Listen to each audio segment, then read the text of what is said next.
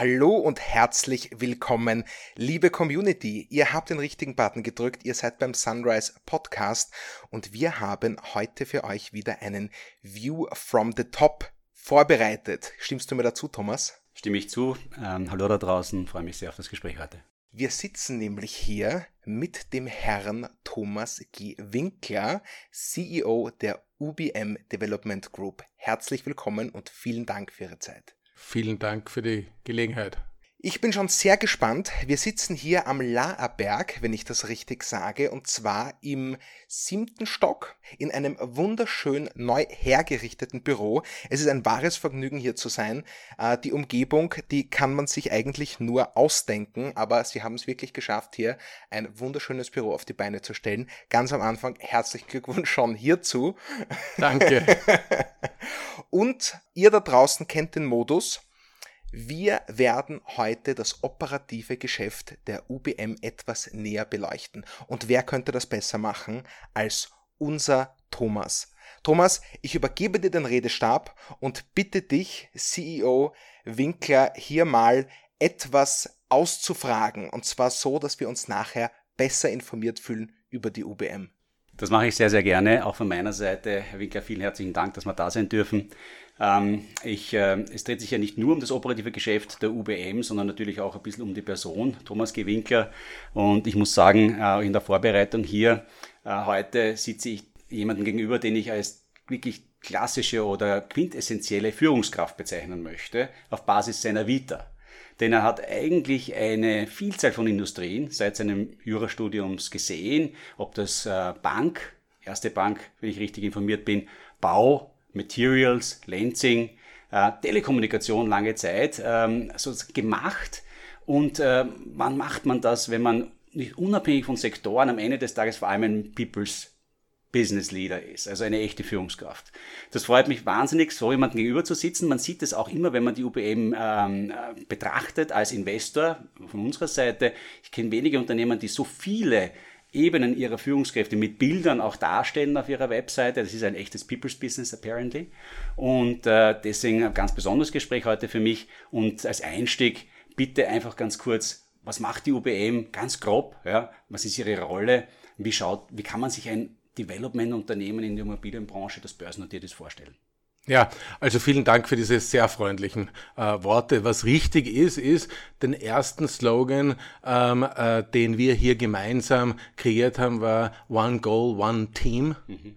One Company und an das halten wir uns äh, bis heute. Wer ist die UBM? Die UBM ist äh, im Moment am besten Weg der größte Holzbau ähm, Entwickler in Europa äh, zu werden. Äh, das ist nicht allzu schwer, weil es bislang noch keinen gibt. Äh, es wäre äh, wahrscheinlich die Siemens, weil die die größte äh, Holzbauhalle mit 80.000 Quadratmeter gemacht haben. Aber ich nehme nicht an, dass sie in diesen Bereich äh, gehen wollen. Und ähm, wir ähm, sind eben gerade in Fertigstellung unseres ersten Bürohauses in Holzhybridbauweise in Frankfurt, das auch das erste in Frankfurt sein wird, der Timber Pioneer, wie der Name äh, schon sagt. Ähm, und dem folgt dann in München die Timber Factory ähm, äh, und in äh, Mainz der Timber Peak, das höchste äh, Bürohaus wird das in äh, Mainz werden. Und das machen wir äh, gemeinsam oder gemeinsam auf dem Grund der Mainzer Stadtwerke, die bislang das höchste Gebäude äh, in äh, Mainz gehabt haben. Also Sie sehen eine Reihe von spannenden äh, Projekten. Viele werden sich wundern, dass sie von der UBM äh, relativ wenig gehört oder gesehen haben. Wir sind eben äh, nicht nur ein People's Business, sondern auch ein B2B-Business, wie man das so schön neudeutsch nennt. Das heißt, wir verkaufen ähm, an Institutionelle und wenden uns nur in Ausnahmefällen, wenn es um den Wohnungseinzelvertrieb äh, geht, wie wir ihn zuletzt in der Simbrunnengasse gehabt haben. Und ich glaube, ein sehr schönes Projekt geworden ist, auch an den Endverbraucher und sind daher, daher kein Consumer Brand. Genau, also wir reden über ein äh, Unternehmen, das Immobilien entwickelt. Ähm, Immobilien nachhaltig entwickelt, äh, auch das Thema Green, auch die Konzernfarbe, ähm, die Website, alles sozusagen strahlt in einem wunderschönen Dunkelgrün, muss man sagen. Ähm, wie kann man sich so ein Development-Unternehmen vorstellen? Das ist ja anders als die produzierenden Unternehmen oder die großen Dienstleistungsunternehmen, die wir sonst typischerweise hier in unserem View from the Top quasi sehen. Ähm, wie viele Mitarbeiter hat das Unternehmen? Wie ist es regional aufgestellt? Ja, also wir haben 300 Mitarbeiter, mhm. ähm, was für einen Developer eigentlich ähm, äh, eine sehr hohe Anzahl ähm, äh, ist. Wir sind regional in Österreich und in Deutschland vor allem aufgestellt, mhm. aber auch in äh, Tschechien, namentlich in Prag und in äh, Polen, ähm, äh, wo wir unsere Tätigkeitsschwerpunkte haben. Ab und zu gehen wir auch dann mal nach äh, Holland, ähm, äh, aber das sind die vier Länder, auf die wir uns fokussieren. Die, ähm, die UBM hat diese vier Bereiche, in denen sie Immobilien entwickelt, die sowohl gewerblich als auch zur privaten, also zur Wohnnutzung gebaut sind. Ähm, dazu noch ein Hotelbereich. Ja, also wir waren ähm, bis zum März 2020 der größte Hotel-Developer in Europa. Auch das eine unbekannte Tatsache und vor allem eine Tatsache, ähm, äh, mit der man sich konfrontiert gesehen hat ähm, äh, bei Ausbruch der Pandemie, äh, in der man nicht stecken äh, wollte. Ja. Ähm, und wir waren dann gefordert, uns ähm, ein Stück weit neu zu erfinden. Es ist vielleicht auch wert zu erwähnen, dass wir eine 150-jährige Geschichte nächstes Jahr 2023 feiern und die drei Buchstaben UBM stehen für Union Baumaterialien mhm. und die UBM war der zweitgrößte Ziegelproduzent in der K&K-Monarchie, also doch ein langer Weg wahrscheinlich zum größten Holzbau-Developer ähm, äh, in Europa, aber es zeigt, ähm, wie sehr ein Unternehmen immer wieder gefordert ist, ähm, äh, sich neu zu erfinden und neu zu positionieren und zuletzt ist uns das ähm, äh, in 2020 ähm, gelungen. Mhm, super. Die wenn man sich die Aufgabenbereiche Ihren ansieht und den von Ihren Kollegen, dann erinnert das der, vom Schnitt her fast ein bisschen an eine Bank. Äh, eher eine Trennung zwischen einem Marktbereich, wenn man so möchte, also dort, wo man versucht, das Geschäft äh, zu erzeugen, wenn man so möchte, also die Transaktionen äh, heranzubekommen und eine Marktfolge ähm, die sozusagen nach der ursprünglichen Akquisition dann die Abwicklung dieser Prozess, äh, dieser Projekte quasi übernimmt. Kann man das ganz grob so darstellen, dass das eine, eine Aufteilung ist? Äh, Sie sind einerseits dafür verantwortlich, dass die UBM weiter neue Projekte akquiriert, hereinbekommt, natürlich auch für die strategische Kommunikation äh, und dann gibt es Ihre Kollegen, die dann im Hintergrund schauen, dass man das auch alles sauber abgewickelt bekommt. Ja, ähm, das ist vor allem ein riesiger Unterschied zu vielen anderen Developern, ähm, die oft etwas nur teuer kaufen und noch teurer weiterverkaufen, was im Moment etwas schwieriger ist. Ähm, wir versuchen eben ähm, einen Mehrwert äh, zu schaffen durch eine äh, interessantere Widmung, durch eine entsprechende äh, Verdichtung, durch äh, Holzbauweise und setzen es dann auch selbst um. Also wir handeln äh, äh, nicht, sondern setzen auch um. Das ist unserer Historie geschuldet, dass wir lange Zeit ja ähm, in der POR integriert äh, waren. Äh, das ist heute ein wichtiger Lieferant von uns, aber mit der haben wir ähm, äh, nichts mehr zu tun. Die POR hat keine Aktien an der UBM oder umgekehrt. Mhm. Ähm, aber 50 Prozent unserer Mitarbeiter haben einen technischen äh, Hintergrund mhm. und wir können daher jetzt nicht nur unter Anführungszeichen die Konzeption, die allerdings sehr einen wichtigen und wertschöpfenden Teil unserer Tätigkeit äh, darstellt, sondern wir setzen es dann auch um und fühlen uns dann auch für das Endprodukt verantwortlich. Ist ein äh, Stichwort, um in die zweite Phase unseres Gesprächs zu gehen. Ähm, wir versuchen immer, äh, Unternehmen sind äh, komplex, das heißt, man kann nicht immer alles beleuchten, was sie tun, ähm, um versuchen sie zu verstehen und vor allem zu verstehen, wie sie Geld verdienen. Ähm, dementsprechend der Versuch, in einen Teil hinein zu, zu, zu schauen, in einem klassischen Deep Dive. Und dafür ist natürlich die Projektentwicklung jetzt hier besonders geeignet. Was passiert am Ende des Tages in dieser Wertschöpfungskette? Wie beginnt das und wo ist das typische Ende?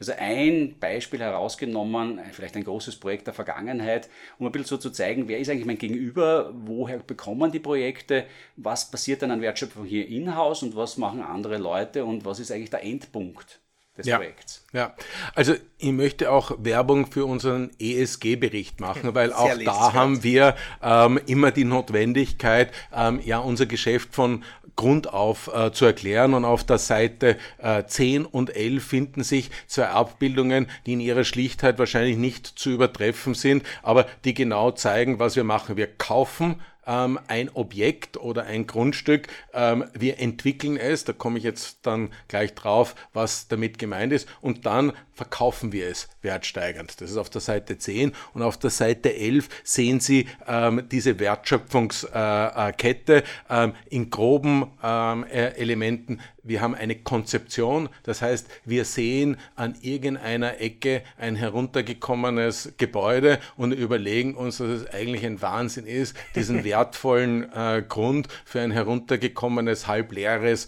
Objekt äh, zu verschwenden und überlegen uns, was wir machen können. Das ist diese Konzeptionsphase. Ähm, äh, dann erwerben äh, wir es, dann ähm, schaffen wir dort ähm, ein Baurecht, wie man in Deutschland sagt, eine Widmung, wie man in Österreich sagt, dann planen wir es, dann schauen wir, dass wir es auch noch äh, genehmigt äh, bekommen.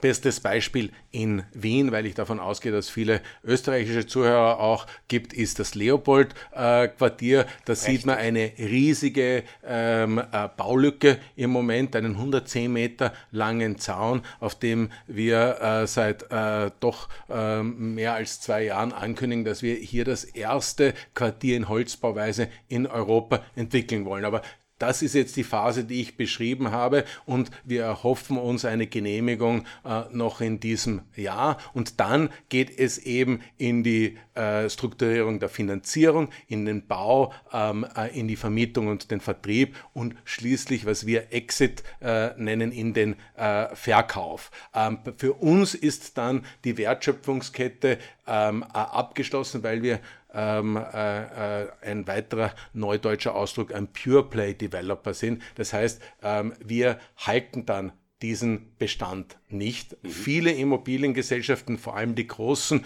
die den meisten bekannt sind, ähm, entwickeln ja auch für ihren eigenen mhm. Bestand. Das machen wir nur in Ausnahmefällen ähm, oder wenn es so ist wie ähm, äh, äh, jetzt nach der Pandemie, dass uns vier Hotels, die bereits im Bau waren, unter Anführungszeichen übrig geblieben sind und wir die an, äh, dann auch selbst im äh, Bestand haben, im Betrieb ähm, äh, haben, was aber nicht bedeutet, dass wir nicht den Betrieb auch äh, mitdenken, weil und das ist auch wenigen bekannt, ähm, äh, beim Betrieb der Gebäude drei Viertel des CO2-Ausstoßes anfällt, ist ja auch nicht erstaunlich, weil er über Jahrzehnte geht, ja. und ein Viertel bei der Errichtung. Und wir haben Einfluss auf dieses eine Viertel, deshalb Holzbau, weil wir versuchen, Zement und Stahl, die in der Produktion sehr energieintensiv sind, zu ersetzen. Aber wir denken auch durch eine Smartifizierung der Gebäude, deshalb heißt es bei uns nicht nur Green, sondern auch Smart and More,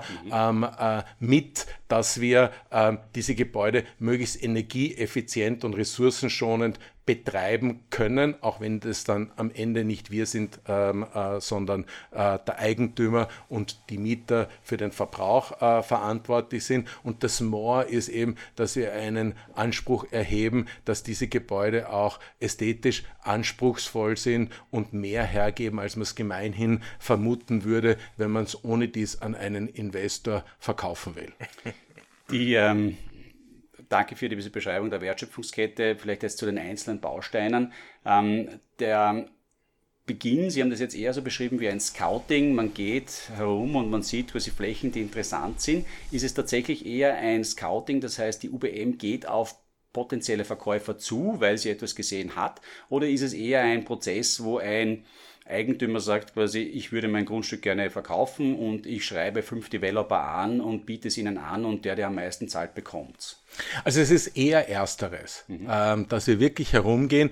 Wir beteiligen uns ähm, äh, eigentlich sehr selten an Ausschreibungen, wo man eben mhm. versucht, den Bestbieter zu bekommen. Wir machen das auch, aber in den letzten Jahren waren die Preise, die dann dort aufgerufen wurden, aus unserer äh, Sicht nicht nachhaltig, mhm. Ähm, weil zu hoch. Ähm, äh, und äh, deshalb schauen wir eher proaktiv. Was uns gelungen ist in der Vergangenheit ist, dass es einzelne Developer gegeben hat, die ein ganzes Quartier entwickelt haben und die gesagt haben, passt mal auf, wollt ihr nicht äh, an der Ecke das Hotel machen, weil wir haben zuletzt vor fünf Jahren ein Hotel entwickelt und es war ein Desaster. Mhm. Ähm, äh, und wir haben äh, immerhin 63 Hotels mhm. äh, gemacht mhm. ähm, und haben natürlich dadurch eine Expertise aufgebaut. Und genau das versuchen wir jetzt zu wiederholen mit Holzbau. Auch hier wird es so sein, dass das äh, erste große Holzbauprojekt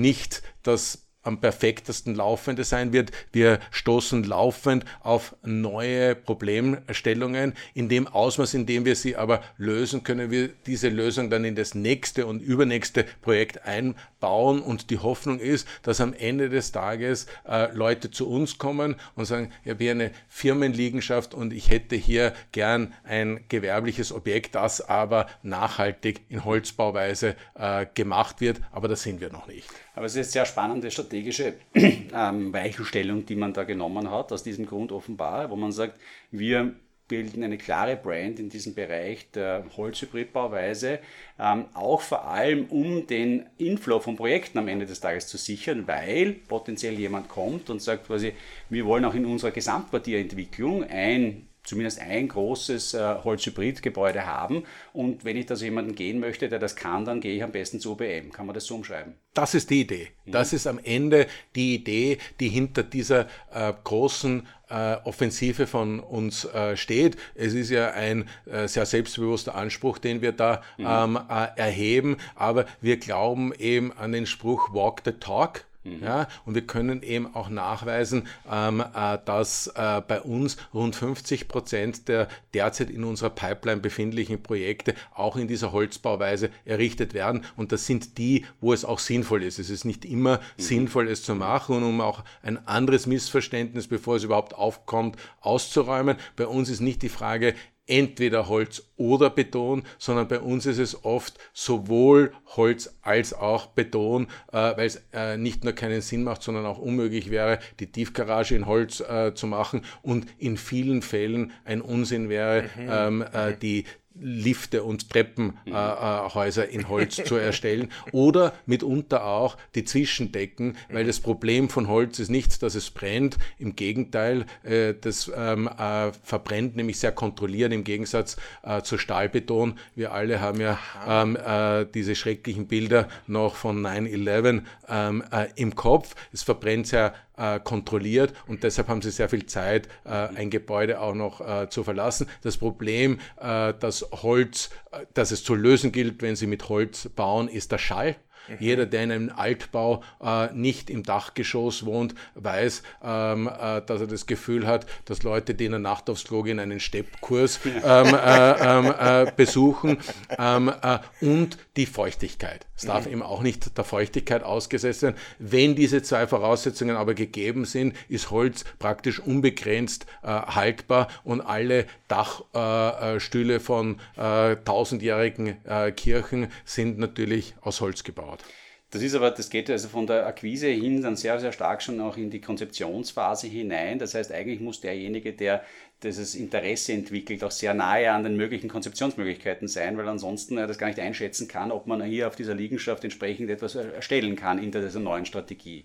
Absolut. Ähm, und ähm, äh, wir hatten immer eine gewisse Affinität, die hängt auch damit zusammen, dass unser ähm, äh, COO, der fürs Entwicklungsgeschäft zuständig ist, ähm, eine duale Ausbildung gemacht hat und Tischler ist. Man sieht es übrigens auch an seinen äh, Fingern. Ähm,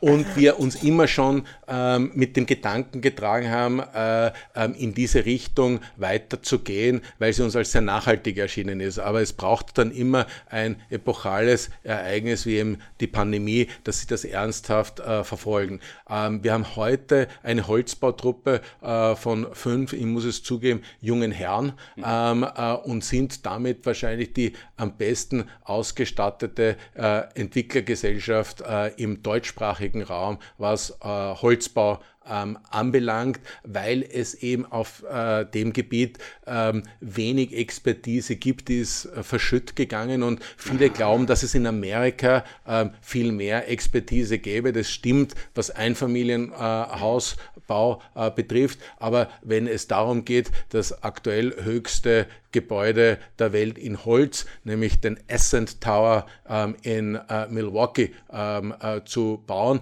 muss man äh, zum Erich Wiesner nach Altheim in Innviertel in Oberösterreich gehen und der packt das Ganze dann in Übersee-Container, ähm, verschifft nach Wisconsin und baut dann dort in Milwaukee ähm, äh, ähm, äh, äh, das höchste derzeit höchste äh, äh Holzhybridgebäude mit 90 Metern mhm. ähm, äh, wieder auf. Wobei das Wort bauen auch falsch ist. Es, es geht eigentlich um ein Montieren, mhm. weil eben alles vorkonzipiert mhm. wird. Mhm. Das ist eine tolle Geschichte. Ja, ähm, auf jeden Fall. Die äh, Konzeptionsphase endet, wie wir es vom vorher gehört haben, typischerweise mit einer fertigen Einreichplanung. Das heißt, ich habe sozusagen alle Möglichkeiten, jetzt das, was konzipiert wurde, auch tatsächlich zu bauen. Ähm, wir haben schon darüber gesprochen, die Wertschöpfung hier bei der OBM geht typischerweise weiter. Heißt aber auch, gibt es Projekte, die dann nach der Konzeptionsphase bereits weiterverkauft werden? Das gibt's, aber das stellt die Ausnahme ähm, äh, dar, ähm, äh, weil es für uns auch immer ähm, eine äh, Herausforderung ist, das auch entsprechend umgesetzt zu sehen. Mhm. Das heißt, im Moment ähm, wäre es sehr schwierig, jemand, ein, jemanden zu finden, einen Bauträger, wie man ihn früher bezeichnet hat, zu finden, der es dann einfach nur mehr umsetzt, ähm, weil sie im Moment keine Baufirma finden, die ihnen auch Holzbau macht und keinen Holzbauer finden, der ihnen die klassischen Bauarbeiten äh, macht. Und genau diese Koordination übernehmen wir mhm. gerade selbst beim Timber Pioneer mhm. ähm, aus dem einfachen Grund, weil wir es äh, können äh, läuft nicht immer äh, ganz friktionsfrei ab, weil äh, dort gibt es betonierte Zwischendecken und die safteln äh, dann runter auf diese Holzträger, die ja ähm, äh, nicht mehr verkleidet ähm, äh, werden. Ähm, aber da hilft es natürlich, wenn man, und auch das bauen wir mit der WIHAG vom Erich Wiesner ähm, in Frankfurt, wenn man jemanden hat, der dieses Problem schon einmal gehabt hat und sagt, da gibt es ähm, eine äh, Art, das äh, wieder zu reinigen, die es quasi unsichtbar macht, äh, wenn so etwas passiert. Aber das ist eine von vielen ähm, äh, Barriers to Entry, ja. wenn man so will, für andere Unternehmen ja. ähm, äh, und äh, macht uns sehr zuversichtlich, dass wir dort auch eine Expertise aufbauen, die uns differenziert von mhm. anderen Unternehmen. Ja, ich wollte gerade sagen, also ich glaube, das klingt alles eben gerade nach einem irrsinnigen Know-how-Aufbau äh, den man gar nicht erwarten würde, äh, der hier weit über die Konzeption hinausgeht, aber der ist fast auch bedingt, dieses integrierte Geschäftsmodell, dass dann eben weitergeht in die Umsetzung. Ja? Und die Umsetzung bedeutet, das heißt auch technische Ausschreibung, all diese Dinge sind hier im Haus können hier im Haus gemacht werden. Wir ähm, bedienen uns natürlich hier ähm, äh, ähm, äh, auch äh, Spezialisten, ähm, äh, die die statische Berechnung und, und, und dergleichen machen. Wir haben allerdings auch eine eigene Architektentruppe bei uns im Haus, die eine Ausführungsplanung äh, äh, schafft. Die sitzt in Prag aus historischen Gründen, ähm, hilft uns aber im Moment, weil wir dort in Prag jetzt quasi in über Wiederholung von einigen ähm, äh, anderen Projekten, ein laufendes äh, Projekt, wo äh, über 300 Wohnungen entstehen in Akkus City nennt sich das, mhm. ähm, in Holzbauweise mhm. machen und wir hier auch probieren, ähm, äh, modulare ähm, äh, Nasszellen, wie die Badezimmer dann äh, äh heißen, mit äh, einzubauen und eben möglichst ähm, hier ähm, einen Vorteil, den andere Industrien äh, immer schon gesehen haben, nämlich des Modularen und mhm. des sich wiederholenden ähm, auch für das Bauen, was ja immer noch eine relativ archaische äh, Tätigkeit äh, äh, ist, äh, ähm, mit für uns zu nutzen. Wir haben das erst zuletzt äh, in dem View from the Top Gespräch mit äh, dem äh, Dr. Scheuch von der Wienerberger auch besprochen, die sich ja auch stark auch in ihrer Organisationsstruktur mittlerweile eben äh, das Kunststoffgeschäft mit dem, äh, mit dem Ziegelgeschäft zusammenführt, um eben solche modularen Gesamtsysteme anbieten zu können. Also Wände, die auch gleichzeitig die Wasserableitung, Regenwasserableitung und so weiter integriert haben, um eben das Bauen in die nächste Stufe zu bekommen.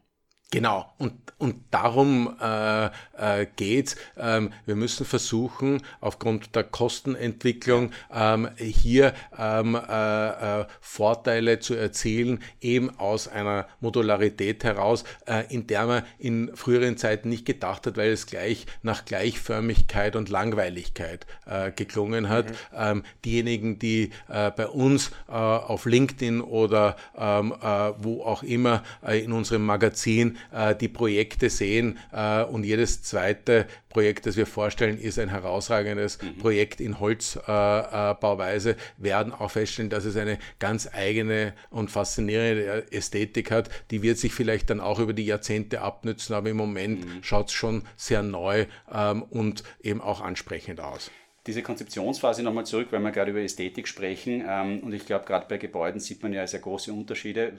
Es gibt den, den Developer, der nur kauft, um schnell wieder zu verkaufen und möglichst, äh, äh, ich würde jetzt einmal sagen, breiten, akzeptabel äh, das alles macht und hinzu, ich möchte einen Ausdruck haben. Wird das intern auch vom gesamten Gebäudedesign durchgedacht oder wie funktioniert da die Zusammenarbeit mit der Entwurfsarchitektur? Ja, also wir ähm, äh, schreiben meistens Architektenwettbewerbe aus ähm, und da ist man dann auch ein bisschen darauf angewiesen, dass der Architekt eben auch einen echten Wurf äh, hinlegt. Ich glaube, das ist jetzt beim äh, FAZ Tower und dem Timber Pioneer mhm. in Frankfurt mit Eike Becker mhm. als Architekten äh, gelungen. Wir bemühen uns aber dann auch äh, ein bisschen tiefer hineinzugehen und zumindest die Allgemeinflächen nicht im FAZ Tower, weil da gibt es einen äh, Nutzer mit einer sehr spezifischen Anforderung. Das ist die reportabelste Tageszeitung in äh, Deutschland, die Frankfurter Allgemeine Zeitung. Die wissen genau, wie sie es äh, haben wollen, aber in dem Büroprojekt ähm, äh, Timber Pioneer versuchen wir dann auch dieses Thema Holz mit einzubeziehen und das fängt bei der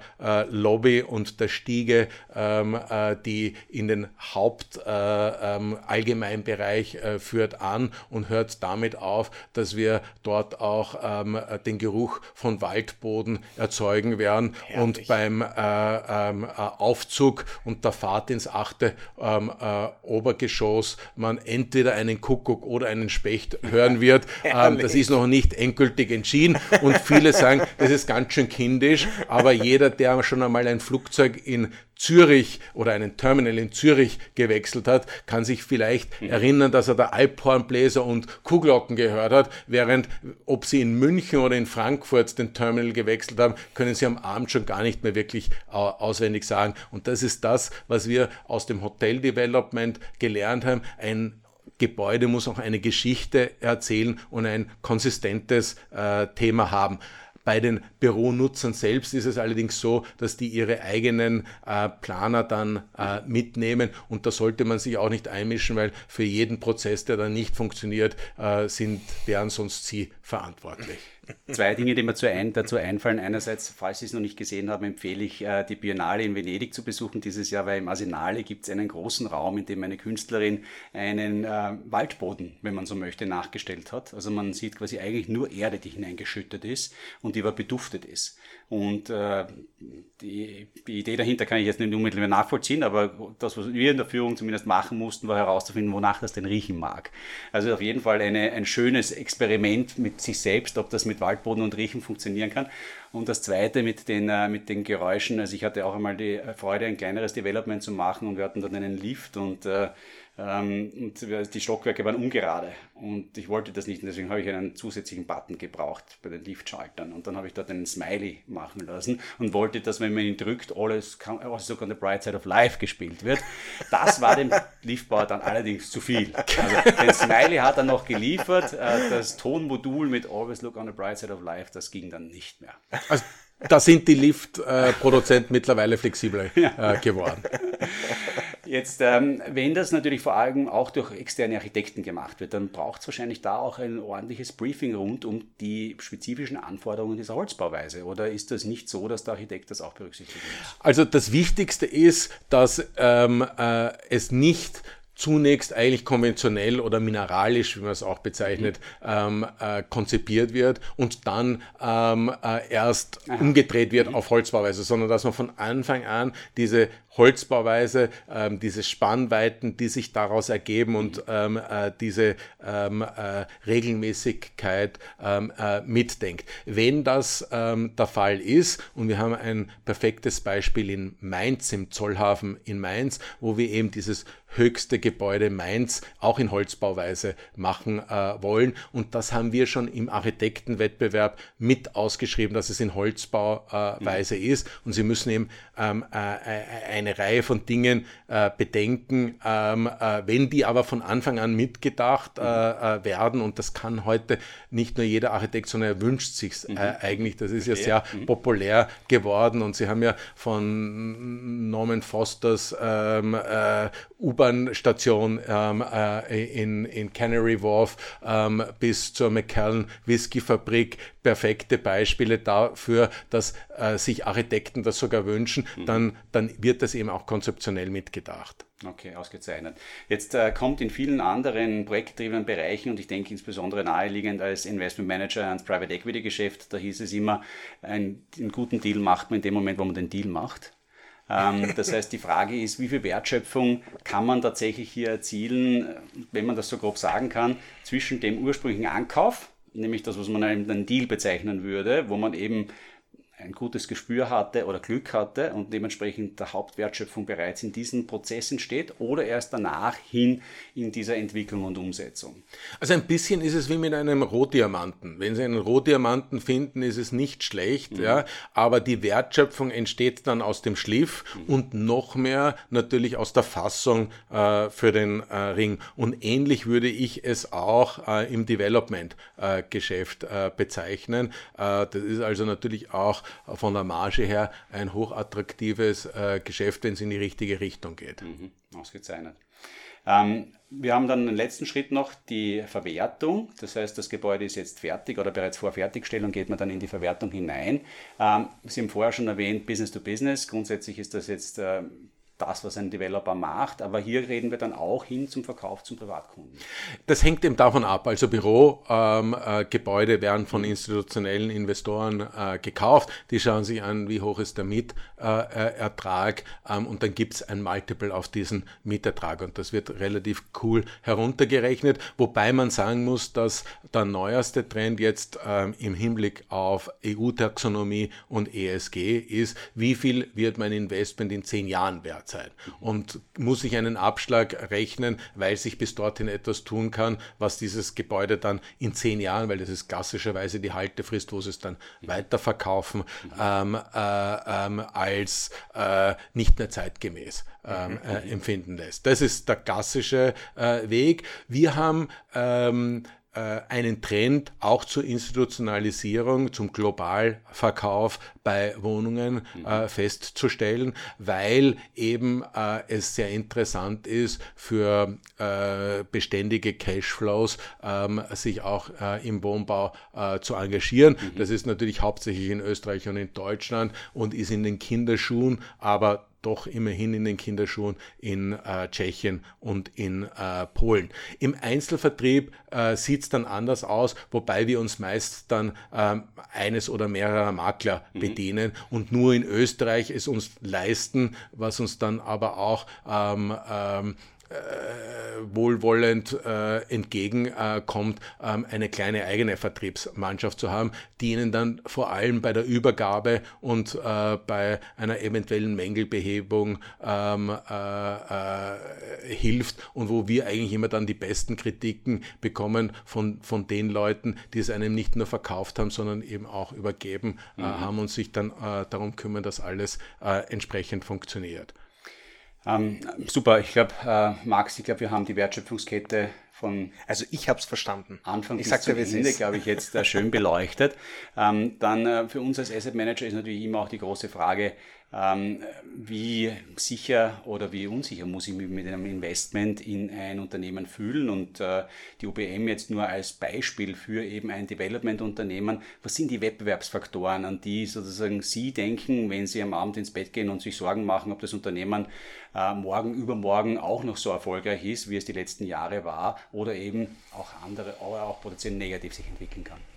Also, was man ganz klar ähm, sagen muss und auf den Tisch legen muss, ähm, äh, ist, dass wir in einem Projektgeschäft sind. Das heißt, wir haben jetzt keine Planungssicherheit, die über mehrere Jahre oder gar Jahrzehnte gehen würde. Allerdings gibt es auch äh, viele Industrien, ähm, wo man die Produktzyklen eben so ähm, äh, schnell mittlerweile sieht, ähm, dass die Planbarkeit da ähm, e-, eine andere ist. Aber wir sind ein Projektgeschäft und damit gibt es eine Unsicherheit, ähm, äh, die sich allerdings auch in der Profitabilität des Unternehmens äh, widerspiegeln sollte oder auch widerspiegelt in äh, äh unserem Fall äh, rückblickend.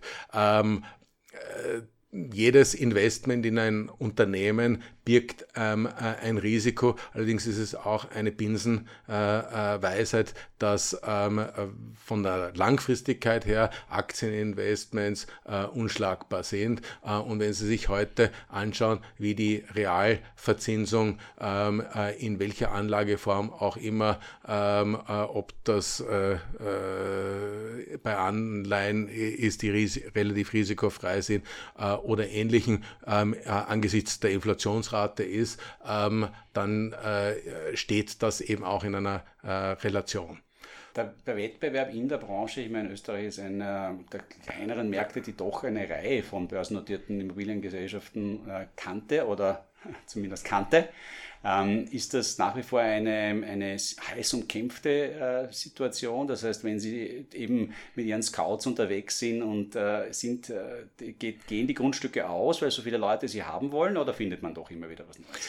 Naja, ähm, ich glaube, wir müssen unterscheiden äh, vor und äh, nach Ausbruch des Ukraine-Kriegs. Mhm. Ähm, vor äh, Ausbruch des Ukraine-Kriegs war es eindeutig so, äh, dass es mehr Nachfrage als Angebot mhm. Äh, gegeben hat und äh, entsprechend belohnt wurde auch der Verkäufer von mhm. Objekten. Das hat sich jetzt ähm, eklatant geändert. Also ich würde sogar so weit gehen zu sagen, dass es von einem Verkäufermarkt Markt zu einem Käufermarkt äh, geworden ist. Tatsächlich. Äh, aufgrund der doch äh, vielen Unsicherheiten, mit denen sie heute äh, kalkulieren äh, müssen. Und ähm, äh, es hat sich noch nicht bei allen Verkäufern herumgesprochen, ähm, äh, äh, aber es ist doch schon merkbar ähm, am Markt und da hilft es, wenn man so wie die UBM finanziell mit über einer halben Milliarde Eigenkapital und über 300 Millionen Cash ähm, äh, ausgestattet ist, weil man entsprechende äh, Gelegenheiten dann auch ähm, äh, wahrnehmen äh, kann. Mhm. Das größte Risiko eines Developers?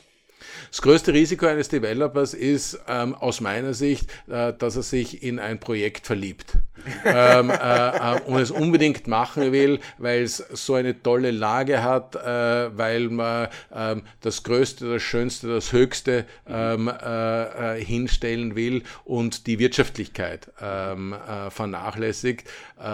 Ich glaube, dass wir hier bei der UBM da einen etwas cooleren äh, Blick äh, haben, nicht zuletzt deshalb, äh, weil es eben ein ausgewogenes Verhältnis äh, gibt zwischen den kaufmännischen Überlegungen ähm, äh, und eben den Überlegungen, äh, etwas für die Nachwelt zu hinterlassen. Ja, ich glaube, äh, was mir an der Stelle noch besonders positiv einfällt, und wir haben zu Beginn äh, nicht über die Eigentümerstruktur gesprochen, aber die UBM wird ja zu einem, zwar nicht mehrheitlich, aber doch zu einem signifikanten Anteil von einem Konsortium ähm, ähm, die Aktien gehalten.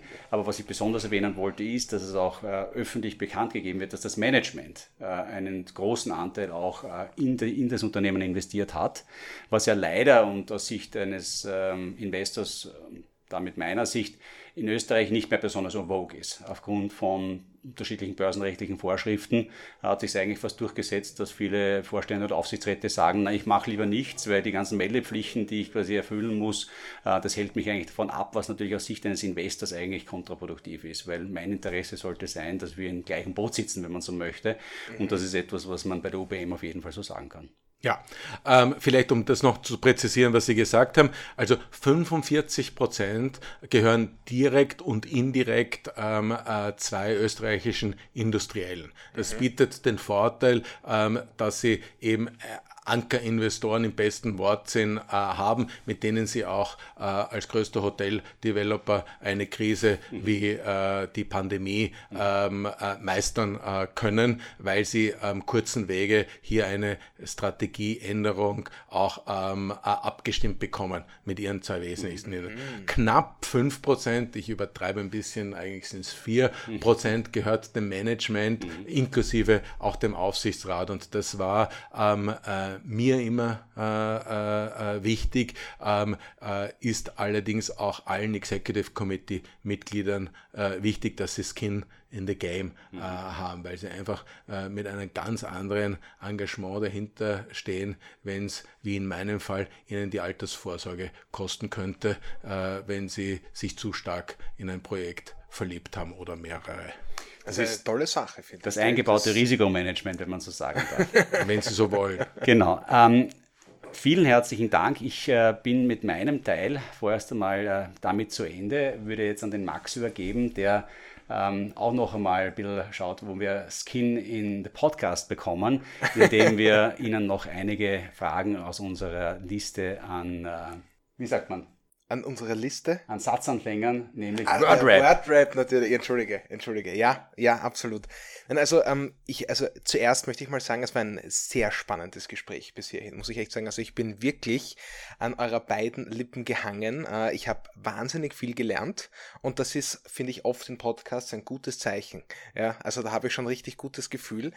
Ähm, eine Sache, die ich auch noch erwähnen möchte, die Sunrise Community ist natürlich sehr gut vertraut mit der UBM und die UBM ist leicht zu mögen. Warum ist das so? Und Sie haben es schon angedeutet vorhin, Herr Winkler, das UBM-Magazin. Das ist etwas, wo wir sehr gerne auch äh, der Sunrise Community daraus präsentieren und Artikel zeigen. Und es ist wirklich ein Magazin, das zum Träumen einlädt. Ich finde, es ist ein Magazin, das, äh, das zeigt, dass wirklich alles, was Sie vorher gesagt haben, es um ein bisschen mehr geht als einfach nur schnell Gebäude hinzustellen, die Gebäude zu verkaufen und Profit zu machen. Es sind tolle Gebäude und äh, ich habe es auch schon äh, hergezeigt. Wir hatten sogar schon User, die dann tatsächlich äh, unter Artikel geschrieben haben. Also wenn ich Holzbau lese, dann denke ich schon automatisch an die UBM. Ja, also das stimmt tatsächlich. Von daher äh, Gratulation an die Kommunikationsarbeit, die funktioniert. Danke. Und äh, damit möchte ich gerne, wie angekündigt, äh, zu unserer persönlichen Note kommen. Ja?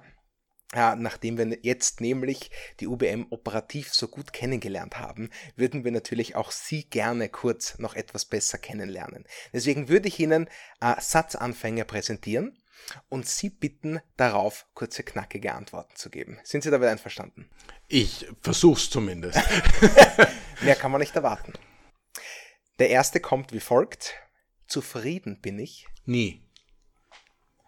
Thomas? Auch dazu kann ich nur sagen, das ist eine sehr populäre Antwort. Das ist die dritte? Das, das ist, das, ist das dritte Mal, richtig. Ähm, äh, es scheint was dahinter zu stecken. Genau. Ähm, ich hab, äh, wir haben es erst zuletzt gehört bei der Strabag, also auch Thomas Birtel hat ebenfalls mit nie geantwortet und ich habe mir damals schon erlauben äh, müssen, äh, den Max daran zu erinnern, dass ich auch der Meinung bin, dass ich sehr selten zu reden bin, eigentlich nie. also da sehen wir schon etwas, was erfolgreiche Menschen verbindet offensichtlich, dass sie nie zufrieden sind. Oder es nicht genießen können. Ich weiß es nicht, aber ich könnte jetzt nicht sagen, dass ich jemals in meinem Leben so eine tiefe Zufriedenheit für länger als ein paar Momente gehabt habe. Sehr spannend. Äh, vielen Dank für die offene Antwort. Wenn ich nicht arbeite, dann schlafe ich oder äh, mache Sport, weil ich das für sehr wichtig halte als Ausgleich. An meinem Job mag ich besonders, dass ich ähm, gestalterischen Einfluss auf ein ganzes Unternehmen äh, nehmen kann, und auch erkenne, ähm, wenn ich oben links an einer Schraube drehe, was unten rechts äh, passiert, weil ihm es die Größe zulässt. Das ist eine sehr tolle Antwort. Vielen genau, Dank. die ja. auch äh, Heimer Scheuch hat in eine sehr ähnliche Richtung äh, geantwortet. Dieser Gestaltungswille, klarerweise auch etwas, was man braucht, wenn man auch eine Führungsposition wie die ihre inne hat. Ansonsten ist man, glaube ich, auch nicht richtig am Platz, oder? Ja, und der hat ein wesentlich größeres Unternehmen ähm, äh, und sieht aber offensichtlich doch den Einfluss. Und das ist einfach etwas, was einen ähm, dann freut. Mhm. Verzichten könnte ich auf so manchen guten äh, äh, Ratschlag. Obwohl ich gerne äh, Beratung habe ähm, und sie eigentlich auch sehr spät in meinem Leben erst äh, erfahren habe, weil ja ein Aufsichtsrat zum Beispiel nicht nur beaufsichtigt, sondern auch beraten äh, soll. Ähm, und das ist nichts damit gemeint, aber sie kriegen ja dann immer wieder äh, kluge Ratschläge, die eben äh, unter Anführungszeichen gesetzt sind, äh, aus gutem Grund. Danke dafür. Es folgt mein Lieblingssatzanfang. Dieses Buch sollte man lesen. Gerne auch Bücher hänge ich an. Ja, ich habe eines, ähm, äh, das äh, äh, ich bei mir am Nachkastel liegen habe, immer noch nicht fertig gelesen habe. Und es ist der Mythos der Unbesiegbarkeit, warum die Inkas ähm, nicht äh, vor 500 Jahren nicht klüger waren äh, ähm, äh, als Nokia heute. Ähm, der genaue Titel, ich habe mir nämlich aufgeschrieben, ähm, weil, weil ich äh, schon vorbereitet war auf das, die Illusion der Unbesiegbarkeit, warum Manager nicht klüger sind als die Inkas vor 500 Jahren von Andreas Krebs, den ich einmal kennenlernen durfte, kann ich empfehlen und ist nicht so populär, ähm, dass ich davon ausgehe, dass es alle Hörer bereits gelesen äh, haben. Ist äh, zumindest in der ersten Hälfte unglaublich äh, spannend äh, und, und, und auch witzig zu lesen. Äh, das, das hatten wir definitiv noch nie. Also danke, das ist ein ganz spannender Tipp. Kommt direkt auf meine Liste. Den nächsten Satzanfang, da haben wir natürlich schon einen Teil der Antwort. Ich stelle sie selbstverständlich trotzdem. Mein Geld lege ich an. In dem Fall in UBM-Aktien äh, äh, und, was man vielleicht kritisieren könnte, in Immobilien. Zu viele Eier in einem Korb. In einem Korb. Nicht ganz aus der Luft gegriffen allerdings. Äh, und jetzt, äh, wir haben auch sehr viele junge Hörer, an die sich vor allem das letzte, äh, der letzte Satzanfang jetzt richtet. Und er lautet wie folgt. Diesen Rat hätte ich gerne selbst bekommen.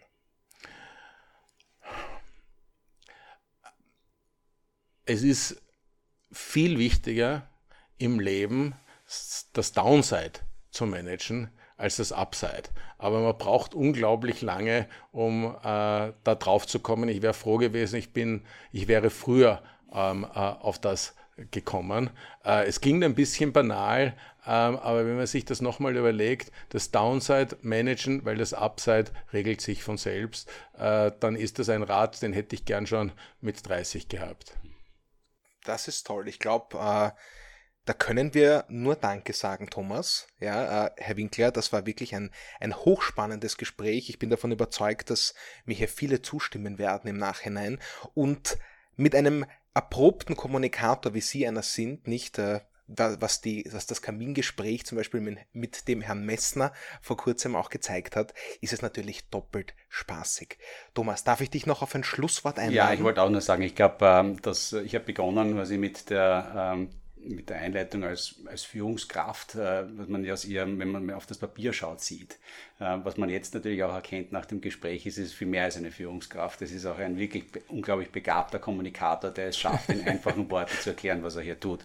Vielen herzlichen Dank dafür. Das ist genau das, was wir brauchen, was wir suchen, was wir glücklicherweise, das muss ich auch sagen, auch in Führungsetagen österreichischer Unternehmen und den, mit denen wir sprechen, immer wieder finden, ähm, dass wir wirklich mit ausgezeichneten Persönlichkeiten zu tun haben, die, und das ist auch mit ihrer Fragebeantwortung natürlich um die Zufriedenheit darüber gekommen, die wirklich äh, mit Herzblut und extremen Einsatz für die Unternehmen, an denen wir glücklicherweise beteiligt sein dürfen, arbeiten. Danke sehr. Hat viel Freude gemacht und ich danke für die Gelegenheit nochmals. Wir bedanken uns und damit bleibt mir nichts mehr zu sagen als wenn ihr Fragen habt, sagt uns Bescheid. Ich weiß nämlich aus eigener Erfahrung, dass die UBM ein exzellentes Investor Relations Team hat, das jederzeit gerne eure Fragen beantworten wird. Und nun alles Gute, einen guten Morgen, eine schöne Mittagspause oder eine gute Nacht, je nachdem, wann ihr euch das anhört. Ciao!